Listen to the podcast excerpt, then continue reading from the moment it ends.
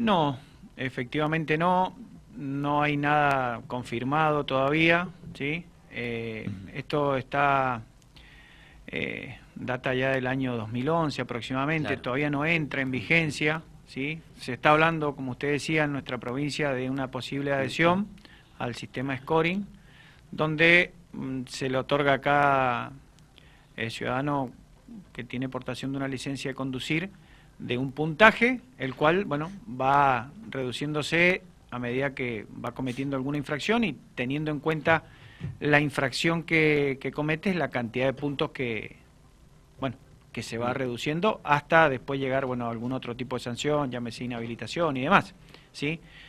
Em, pero no hay nada en concreto, eh, entiendo que tiene que haber alguna modificación de, de la norma, ¿sí? Como porque es una sanción que no está establecida en nuestra ley de seguridad vial. Hago propicio el momento para recordar que la provincia de Mendoza tiene su propia ley de seguridad vial que nada tiene que ver con la ley nacional, en la cual en el año 2017 el Ejecutivo Provincial eh, adhirió parcialmente, especialmente lo que tiene que ver con la emisión de la licencia de conducir.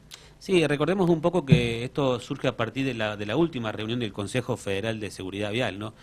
Que se reúne la Nación con todas las provincias y allí hubo una, una especie de muestra de voluntad de posible adhesión, pero todos los funcionarios provinciales de todas las provincias, porque la redundancia, ¿no? Este, estuvieron de acuerdo con esto, ¿no? Y un poco lo que usted dice, Iván, ¿no? Sí. Por, el momento es eso, es la intención, ¿no? Por el momento es la intención, eh, no hay ninguna directiva al respecto y también yo mm, me gustaría mm, hacer ver en este momento y en este sentido, eh, nuestra ley de tránsito, la ley 9024, establece algunas sanciones como la que aplicaría en el supuesto caso del, vencimiento, es decir, de, la quita de los 20 puntos que, otorgaría el sistema scoring, como es la inhabilitación, ¿sí? nuestra ley de seguridad vial ya lo establece, de hecho se sanciona, es una pena accesoria a la económica, ¿sí? Llámese alcoholemia, llámese reincidencia, ¿sí? especialmente dos de las cuestiones con las que más inhabilitados tenemos es con la alcoholemia, ¿sí? que indistintamente si sea la primera o una reincidencia, eh, establece una inhabilitación primaria de 30 días, ¿sí? o también aquellos ciudadanos que sean reincidentes en alguna contravención eh, de la ley de seguridad vial, también eh, están inhabilitados. De hecho, en San Rafael tenemos casos de inhabilitaciones de hasta un año por una segunda, una tercera reincidencia eh, en lo que tiene que ver con el consumo de alcohol. Eh, ¿Pasa mucho eso acá en San Rafael, el tema de la alcoholemia positiva? Pasa mucho. No es un problema de San Rafael, lo aclaro. Sí, sí, pero en nuestro medio sí es un problema importante. Es un problema importante. Nosotros, calcule que estamos haciendo un promedio de 15 alcoholemias positivas por fin de semana. Algunas con intervención del juez administrativo vial y algunas con intervención del del juez contravencional el, promedio tiene que ver la graduación. Pero el, promedio, es ese. 15 por, por, fin de semana. Ese es un promedio... ¿Estamos hablando de que viernes, sábado y domingo o sábado y domingo? Eh, viernes a la noche eh, y sábado y domingo. Igual es una problemática que se detecta a diario, ¿sí? O sea, no es es, es más eh, visible el fin de semana por una cuestión obvia, pero es un problema que se puede detectar en cualquier momento. ¿De qué edades estamos hablando? la franja etaria es relativa, ¿sí? pero estamos hablando de una edad de 18 a 40 años, la mayoría. Sí. ¿sí? Gente relativamente joven, ¿no? Gente o de joven. mediana edad, porque hablamos de 40 años, ¿no? Sí, sí. Bien. Este, ¿Y qué dice la persona cuando lo, agarran en la calle y está alcoholizado? ¿Pone excusa? ¿No? ¿Se entrega directamente? Por ahí, dependiendo de la graduación alcohólica y la verborragia del, del infractor, claro. eh, indudablemente son todas excusas, pero bueno, así como hay gente que acepta el error, acepta la infracción, bueno, la verdad que por ahí tenemos casos complicados donde ha tenido que hacerse uso de la fuerza pública por la resistencia y demás, ¿sí? Sumado a que soy un convencido de que eh, la gente conduce alcoholizada a sabiendas de que no lo debe hacer. Sí, sí, porque se sabe. Los Tenemos, todos los hacen campaña. Nosotros ponemos los controles, por ahí, bueno, con nuestra con nuestro recurso humano, con nuestro recurso logístico, no solamente la policía vial, todo el recurso de la policía que puede estar abocado a la prevención en la actividad nocturna. Y bueno, también tenemos muchos chicos que salen de los locales bailables y evaden o prefieren hacer 15 kilómetros más a fin de evadir un, control, ¿no? Y lo hacen por la simple razón de que van en falta. ¿Cuántos alcoholímetros tienen? En San Rafael tenemos dos alcoholímetros hoy día. Un número suficiente para el recurso que tenemos apostado en la calle. ¿sí? ¿Y en la zona sur? Y después tenemos uno en Malargüe y uno en General Alvear, que también es un recurso, a ver, una cantidad importante teniendo en cuenta el movimiento y vuelvo a repetir, el recurso humano y logístico de la Policía Vial que, tenemos en, el, en, los tres departamentos. ¿Qué pasa con el tema de la velocidad, que es otro de los temas también? El otro día nos visitó el comisario Víctor Vallejo, que es el nuevo jefe de la policía, y hablamos justamente de este tema en el aire y él nos contó una experiencia que le tocó vivir personal acá en el microcentro. Él iba a una velocidad normal, ¿no? En una de las calles de acá y una persona lo bocineaba de atrás, dejaba de pasar, y, ¿no? Pero digo, pero esa le digo, eh, comisario, esa es de todos los días. El tema de la velocidad junto con el consumo de alcohol creo que son una de las faltas más graves mm. que tiene o que prevé la ley de seguridad vial teniendo en cuenta el resultado que se puede que puede ocasionar ello, ¿sí? la siniestralidad fatal o grave. Eh, actualmente no tenemos en la zona sur radar homologado para el control de velocidad. ¿sí?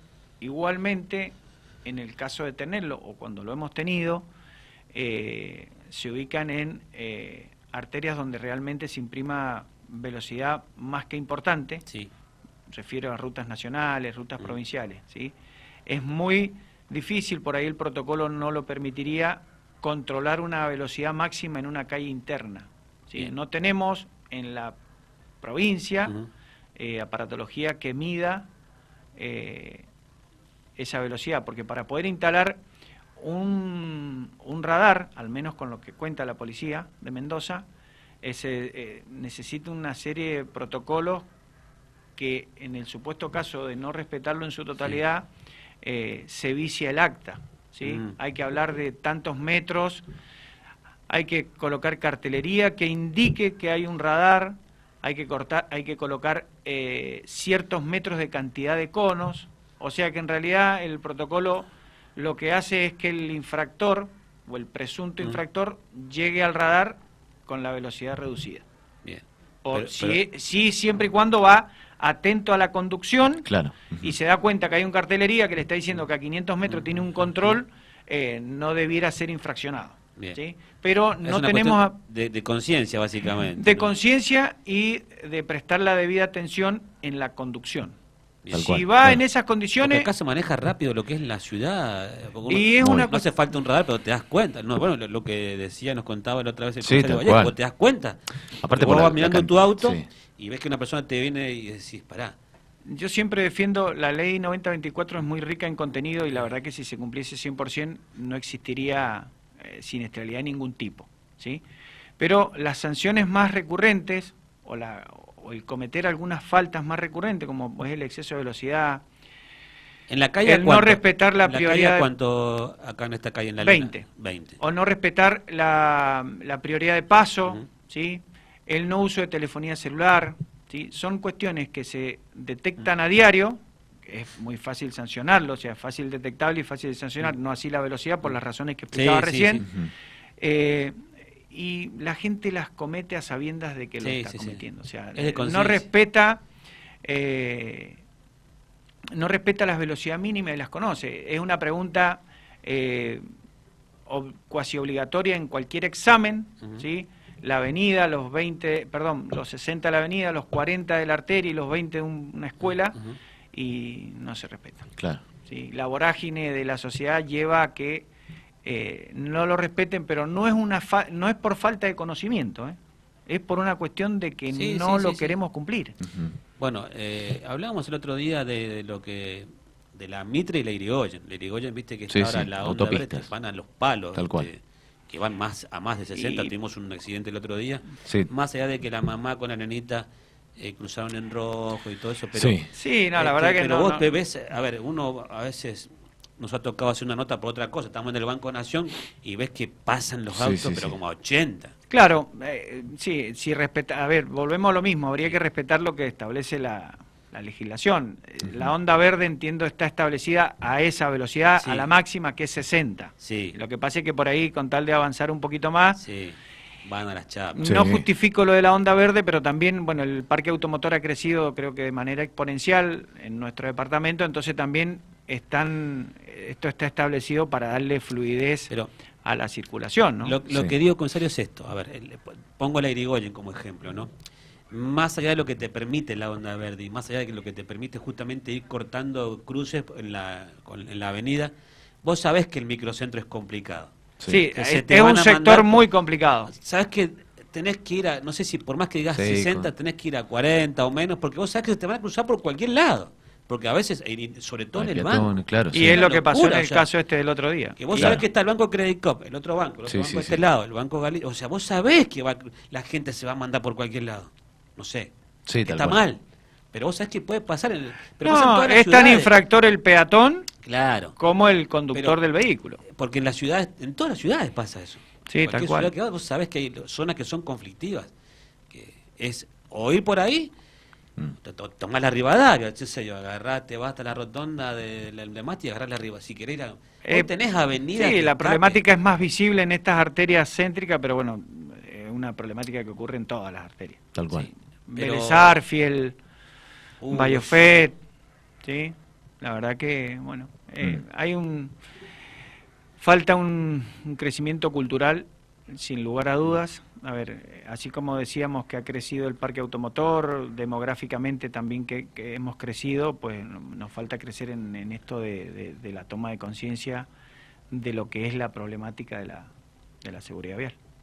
¿Qué está pasando con la RTO? ¿Se está controlando? ¿Se está pidiendo? La RTO, conforme las Que disposiciones, novela, eh, está un tema.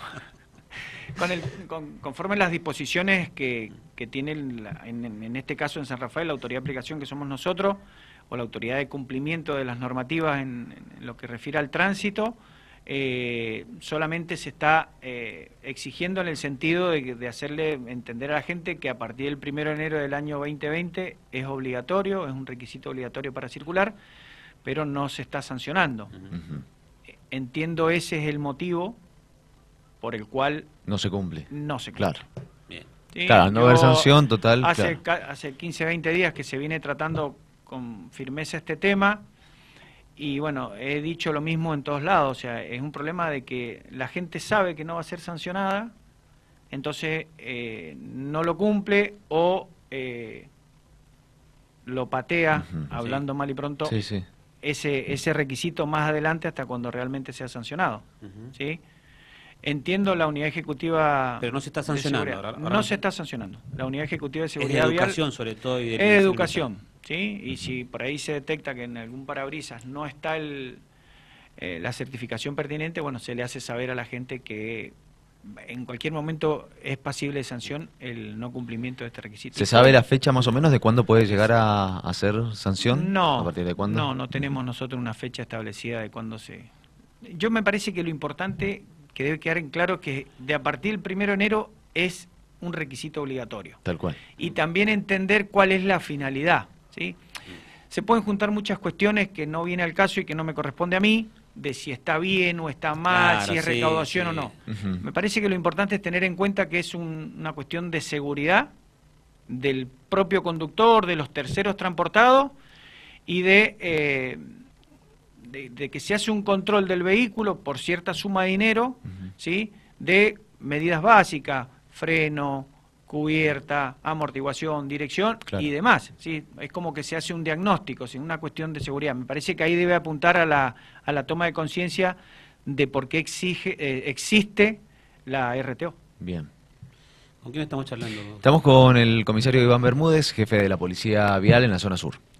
Bien, este, en términos generales, ¿cómo estamos hoy en San Rafael? Eh, hablabas recién de eh, la alcoholemia, el exceso de velocidad.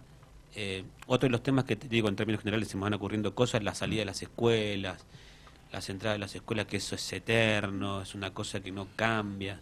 El tema de la escuela sí es un problema eterno también. El- 100% del recurso de la policía, no de la policía vial, de, de, toda la, policía en San Rafael, se vuelca a los controles escolares. No se, es imposible cubrir todos los establecimientos, es una cuestión de operatividad. Eh, casualmente, personal de policía vial tiene los dos o tres establecimientos donde más complicación con el tránsito se, se produce, que es la escuela Maristas, ¿sí? o en la, en la calle, en la, perdón, la escuela Iselim y el Colegio del Carmen y en Rawson y 12 de octubre, que también hay tres o cuatro colegios y esa esquina se, se tornó un poco conflictiva. Y en este sentido también... En la, Ortubia que hay. Ortubia, claro. Eso, eso, se ha puesto muy conflictivo. Y lo que pasa es que hay varios colegios. Y, entonces, muchas casas se han hecho nuevas. Ya claro, sí, exactamente. El tema específico en los horarios de, de clases mm. se complica, bueno, por toda la gente que concurre o viene en la mañana a llevar o a retirar al mediodía a los chicos. Entonces, bueno, esos son colegios que cubrimos nosotros y en, tanto en ese como en los otros dos lo que se trata de hacer es un poco de, conciencia y que la gente con la presencia del personal eh, evite la infracción. ¿En qué sentido? Que ese ascenso y descenso del niño sea rápido, ¿sí? Y no que tengamos cinco minutos un vehículo en doble fila. De hecho, cuando eso se detecta, se sanciona. Pero es un problema en todas las escuelas porque también eh, el papá quiere llegar lo más cerca posible del colegio que, o, no, o no transitar con el chico, no hacer cruces de calle con el chico, entonces prefiere pararse en, en frente del colegio, bajarlo y seguir, que ahí es donde debe apuntar eh, esta toma de conciencia. Podría, ir de la mano también. Hacerlo rápidamente. de la mano también, ¿no? Y la verdad que en esto también hace falta cambiar un poco algunos hábitos. Lo que pasa es que, a ver, yo realmente soy un convencido que en esto nos falta crecer como sociedad. yo no quiero volcar las culpas de todo porque yo soy un ciudadano más del departamento, ¿sí? Eh, pero el problema es de todos, ¿sí? Debemos cambiar algunos hábitos, entender que hemos crecido mm. en muchos sentidos y por eso se suceden estos, estos problemas. Eh, la semana pasada charlamos con el concejal que asumió ahora, la semana pasada, este, Yapur, Leonardo Yapur, que a ver, trabajó hasta hace un par de días en la Secretaría de Servicios Públicos, y justamente hablamos de este tema, comisario, de cómo ha crecido San Rafael, y, empezar a concientizar de que hay que usar el transporte público de pasajeros como, como ocurre en las ciudades más grandes, ¿no?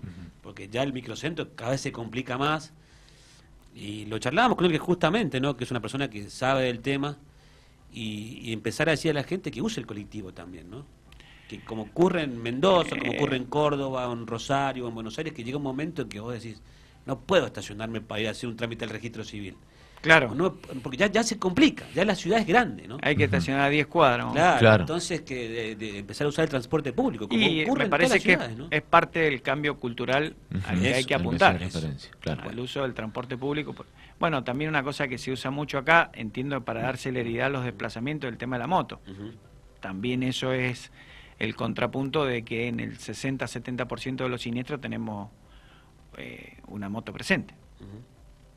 Por suerte, igual estadísticamente, eh, la siniestralidad vial con y sin lesionados eh, en, estadística que manejamos nosotros no se ha agravado a la par de lo que fue el, año 2021. 2020 no se toma como referencia por la cuestión de la pandemia, pero no, no es tan grave.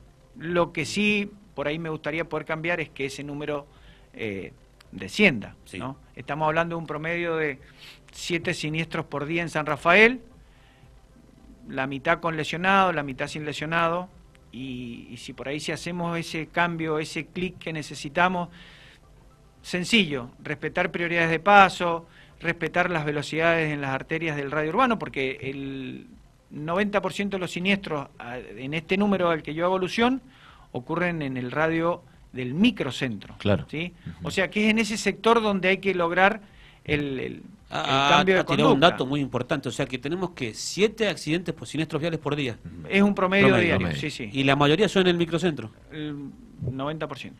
Claro. Claro, es una cuestión, pero básicamente de eh, conducta. Es una cuestión de conducta y es donde más se concentra, eh, bueno, el, el, desplazamiento de los de los vehículos. ¿Y antes cómo veríamos la cantidad de siniestros? No sé, hablo del 2018, 2019. Y por suerte un número que se mantiene de hace un par de años a la fecha. Bien. ¿sí? No, gracias a Dios No se ha no agravado. ¿sí? Pero estamos hablando varios años más atrás, el número era un poco menor. ¿sí? Sí. Han existido siempre, Sí, sin sí, lugar sí. a duda. Pero bueno, nada, yo que me parece que hay que trabajar para que, primero para que no se agrave y eh, el segundo para tratar de Y reducirlo. estos, este, comisario, perdón, estos siete siniestros o choques eh, o accidentes que tenemos eh, por día, que son en esquinas con semáforo, sin semáforo, ¿hay alguna esquina que es más conflictiva que otra? Por suerte la mayoría son en esquinas que no están semaforizadas. Ya si hay un siniestro en una esquina semaforizada ya es demasiado grave el problema. Sí, sí, sí. No hace tanto tuvimos un hecho ahí en Sarmiento y Bayofet donde bueno, es muy evidente la falta, o sea, quién cometió la, la infracción, al menos a prima facie, Sí. ¿no? Eh, siempre y cuando el semáforo esté funcionando correctamente. claro. Pero hay, no es relativo o, o el problema está en un solo sector. ¿sí? Porque eso es, es fácil de solucionar. ¿sí? Por ahí hemos tenido alguna seguidilla de siniestros, le puedo nombrar una arteria, Aristóbulo del Valle y Alén, Bueno, esa- Aristóbulo del Valle. Es que esa, Y, y le cuando... hemos hablado con todos los concejales. Sí. a- a esa. De hecho, está el proyecto para cambiarle el, el sentido a la Claro. a de ida y de vuelta. Sí. Sí, hay- Sí, por la visión, Mitre la visión es... Tienen que nos explicar, hay un proyecto que es para reformular o reacomodar Sí. todo lo que es la- el cruce entre Francia. Sí, ese- ese también se está en, está en camino, que tuve una consulta no hace tantos días. También Es- por esa parte zona es de un conflictiva, edil. ¿no? Esa zona es conflictiva. conflictiva. También se está por regular ahí el tema del estacionamiento, en lo que es las primeras cuadras de Pablo Sí. Albarracín de. Sarmiento. Claro. Eh, cuando el, el problema se focaliza en un solo lugar, es fácil atacarlo, ¿sí? Eh, porque con presencia se reduce significativamente. ¿sí? Por una cuestión, o bien la gente, si ve mucha presencia policial, eh, evita pasar, por Pasar, allí claro. O lo hace con el debido cuidado, ¿sí? Porque es- eh, eh, en esto es como que también somos un poco hijos del rigor. Si nos Mm. controlan, Sí. hacemos las cosas bien, si no, como Dios Lo que, manda. pa- lo que pasa que por Alén, cuando uno viene, que es esta, ¿no? Es- esa, Cruzás claro, la- sí, la- sí, esta misma. En su momento fueron las vías, tanto Sí. Aristóbulo del Valle como Emi- no tenés visión. Y lo que pasa es No que tenés justo, visión porque bueno, están así, viste, como están medio- cruzadas. Muy No, no, no ves, o sea, no ves. La diagonal ahí- un camión ahí, no, ves- no, No ves. ve, no, Aristóbulo, Emilio Mitre. Entonces, bueno, esa es una zona conflictiva que cuando tenemos por ahí alguna seguidilla, Aunque vayas a inmediatamente- 5, Iván, ¿eh? no ves, vas a 5 y no, no ves, no tenés visión. y por ahí también hasta se genera si es prioridad mía. Claro. Bueno, sí. Igual, al ser mayor jerarquía Aristóbulo del Valle, por ser de, de- de doble circulación, debe entenderse que hay que respetar al que circula por esta arteria. Eh, pero vuelvo a lo que decía, cuando se focaliza en un solo lugar es fácil eh, tratar de solucionarlo o reducir la problemática. Hemos tenido una arteria también bastante complicada, eh, Cardonato y Quiroga, porque también después que se, bueno, que se arregló, que Sí. se modificó esa arteria, también la gente por ahí imprime un poco de velocidad. Pero no hay un sector específico donde se focalice la problemática.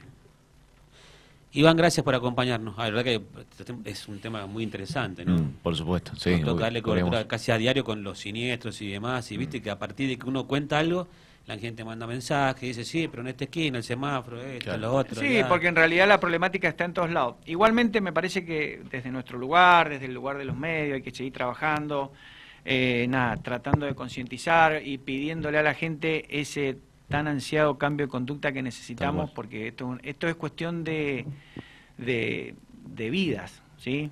Por ahí tenemos siniestros graves para, pa- pareciese que termina ahí, y en realidad el camino es largo, el camino de recuperación, eh, la inversión por parte del Estado en esa recuperación, las secuelas, o sea, eh, el, el producto del no respeto en las normas de seguridad vial es gravísimo, en todo sentido. ¿Los consultan a ustedes los concejales o el a la hora de presentar un proyecto respecto a la infraestructura vial y demás?